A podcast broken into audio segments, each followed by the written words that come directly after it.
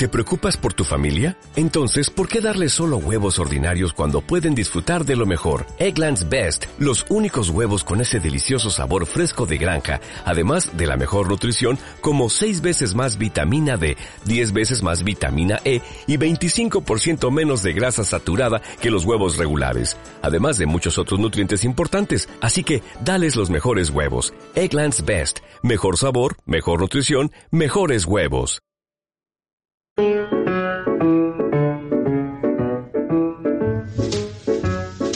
En Radio Tudela y Sonora FM, Antorchas en la Niebla, con Beatriz Vilas.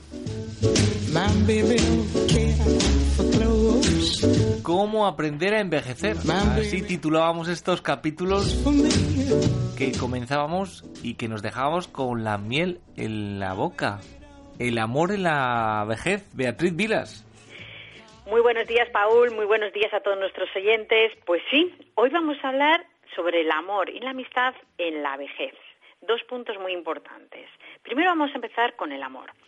Algo muy típico, muy típico entre todos es decir, ya soy mayor para volverme a enamorar. Bien, pues porque nuestra pareja haya fallecido, que pasa en muchas ocasiones, ¿no? Que llegamos a una edad que llegamos solos.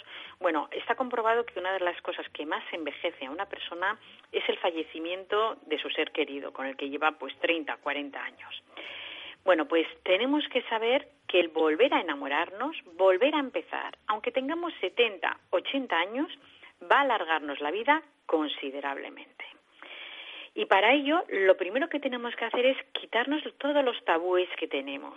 Parece que está mal visto socialmente que una persona longeva, que ya sea mayor, se vuelva a enamorar, vuelva a tener pareja. Bueno, pues quítense todo eso, porque yo siempre digo, si la vejez nos da algo, es aprendizaje de vida, saber que las cosas que nos preocupaban cuando éramos jóvenes ya no nos tienen que preocupar más, porque las horas que nos quedan son contadas. Por tanto, tonterías sociales como que está mal visto algo, deberíamos de eliminarlas totalmente.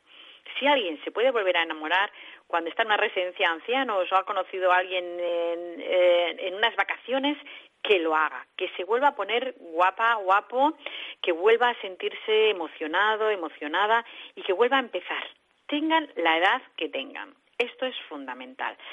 Nadie está hablando de reemplazar a la persona que tuvimos anteriormente. Esto pasa mucho con las relaciones, por ejemplo, cuando se ha tenido una relación, ¿no? Y somos jóvenes, hablo también incluso en la juventud, hay gente que tiene miedo a reemplazar a la otra persona quiero eh, sacar aquí un tema muy importante. Nunca se reemplaza a la otra persona. Cada relación es un mundo totalmente distinto a la pareja que teníamos anteriormente. Por tanto, no estamos reemplazando, sino que estamos continuando con nuestra vida. Si hemos llegado a los 70 años y ha fallecido nuestra pareja, no pensemos que estamos reemplazándola, sino que estamos intentando vivir y alargar nuestra vida de una forma sana mentalmente los años que nos queden. Por tanto, importante, haría hincapié en todas aquellas personas que están solas, se sienten solas, que intenten buscar pareja, que no les dé vergüenza. Se puede encontrar pareja a cualquier edad. Obviamente, pues será eh, de otra forma y se vivirá un amor totalmente distinto. Pero yo os aseguro, porque lo he visto en clientes míos, que se puede uno enamorar a los 80, a los 70 años y estar como cuando éramos jóvenes, exactamente igual. O sea, que animo a todo el mundo a ese enamoramiento. Y sobre todo importante este concepto, ¿eh? No estamos reemplazando, estamos continuando con los años que nos queda encontrando la felicidad que podamos encontrar en estos años. Estupendo, fantástico. Aquellas personas que pues no encuentren pareja, vamos a basarnos en la amistad también, que también es importante. Una cosa sería la pareja y otra cosa totalmente distinta son las amistades. También hay mucha tradición en personas que cuando se van haciendo mayores se quedan en casa con los nietos, cuidando a los hijos y pierden las aquellas amistades que tenían. Sabemos que con el paso de los años vamos a perder muchas amistades porque se van a morir. Van a morirse antes que nosotros y vamos a ir perdiendo. Bueno, pues hay que seguir haciendo amistades continuamente. Yo siempre digo que las amistades entran y salen. Ojalá pudiéramos, igual que las parejas, estar con ellos durante toda nuestra vida, pero la realidad es que no es así. Por tanto, si hay que reemplazar amistades, vuelvo a decir lo mismo, no estamos reemplazando, sino que estamos continuando con la vida. Por tanto, buscar amistades. Para salir hacer viajes, por ejemplo, una de las cosas mejores que se puede hacer en la vejez es viajar es algo que nosotros siempre aconsejamos. Viajen muchísimo, para eso están los viajes del inserso, que por muy poquito dinero nos podemos estar casi todo el año de vacaciones.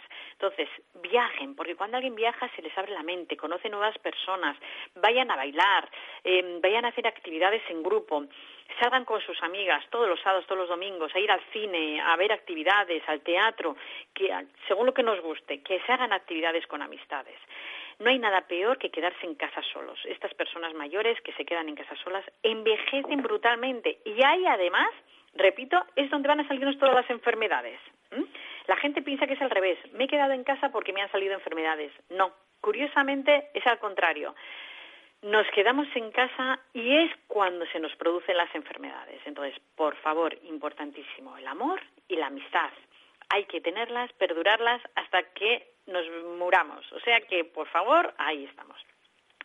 Otro punto importante, y voy a volver a tomarlo un poquito con el que hablamos en el programa anterior, ¿no? de la mente, de los pensamientos, y es el mantener una mente joven.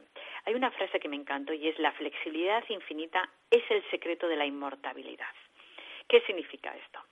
Para que yo viva bien los años que me queden de vida, tengo que tener una mente flexible, como decíamos el otro día, tengo que dejar de decir estas cosas de soy viejo, me considero viejo o cuando era joven o hay que tener en cuenta que en todas las décadas ha habido gente buena, gente mala, cosas buenas y cosas malas. Pero ¿qué es lo que tenemos que intentar? Volver a hacer aquellas cosas que hacíamos cuando éramos niños. Me explico. Comer un helado con una cucharilla, eh, por ejemplo, pues eh, evocar la niñez, hacer dibujos, incluso si me encuentro medianamente bien, eh, si voy a la playa, pues hacer un castillo de arena, todas aquellas cosas que hacíamos cuando éramos niños, volver a hacerlas cuando somos mayores. Si tenemos la posibilidad de hacerlas con niños, porque tengamos nietos a nuestro alrededor o amigos de, de nietos de amigos, bueno, pues fenomenal, hacerlo con los niños. Si no tenemos niños alrededor, imaginarnos que somos niños. Y vuelvo a decir un poquito lo de los tabús de la sociedad. Eliminar todos esos tabús que hacen que las cosas nos, den vergüenza realizarlas. Total, los años que nos quedan vamos a vivirlos bien. Y luego, por último, quería comentar un tema que siempre crea muchísima controversia y para mí es mm, el más importante en lo relativo a la vejez, y es prepararse para morir. Eh, aquí eh, voy a hacer eh, hincapié a mm, ciertas cosas que para mí son importantes. Nuestra cultura no nos enseña a morir. Hace que incluso la palabra prepararse para la muerte sea algo que muchas personas no quieren oír. Yo es algo que lo utilizo mucho con mis clientes y muchas veces mis clientes me dicen, ay Beatriz, por favor, no quiero ni oír hablar de esto. Bueno, pues es fundamental. Hay que prepararse que a partir aproximadamente de los 55 años veremos que empezaremos a tener muchas personas que se nos van a morir alrededor, ¿no? Em, de los 55 hacia adelante, pues empezaremos a perder amigos, parientes, familiares, tendremos muchísimos muertos. Bueno, pues hay que intentar empezar a hablar de la muerte como algo natural. Es una fase de la vida y hay que vivirlo como tal. Cuanto más tiempo vivamos, fenomenal. Vamos a intentar, con todas estas pautas que estamos dando, alargar la vida todo lo que podamos. Pero también hay que tener claro que la muerte existe y que la muerte va a llegar. No pensar en ello o que nos haga sentirnos mal es un error. Hay que pensar que es una etapa más de la vida. Y hay personas que están especializadas en esto. Entonces, yo aquí voy a hacer hincapié para aquellas personas que ya se sienten mayores, que se sienten mal o que se sienten muy mal cuando piensan en la muerte, les aconsejaría, por favor, que acudan a expertos, a expertos sobre la muerte se hacen muchos seminarios, cursos, formaciones sobre la muerte, que vayan a psicólogos, a terapeutas que, trabajan sobre la muerte, para que les enseñen a morir en paz. No hay nada mejor que morir en paz. Aquellas personas que no se atreven a hablar sobre la muerte, llegará el momento y no van a poder morir en paz. Por tanto, es muy importante prepararse para la muerte. Con que busquen en Internet formaciones sobre la muerte, cursos sobre la muerte. Van a encontrar muchísima información, porque hoy en día ya no es como antes, sino que hay mucha formación sobre esto. Entonces, que se hagan algún pequeño seminario, que acudan a algún terapeuta durante unas sesiones y que les enseñen a estos momentos, a cómo llegar a este momento que es tan duro, pero por el que todos tenemos que pasar y hay que tener en cuenta que es una fase más. No pensar en ello no va a hacer que no lo vivamos. Está claro, está claro. Por tanto, importantísimo. Yo invito a todos nuestros oyentes a que, por favor, eh, se preparen para este momento que a todos nos va a llegar. Entonces, estoy convencida que si seguimos estos pasos, Paul, nos va a ser muchísimo más fácil poder ir envejeciendo claramente. Y si te parece, para el próximo día podríamos dar algunas otras pautas eh, muy cortitas, sin adentrarnos tanto en las pautas, que pueden ayudarnos a esta vejez.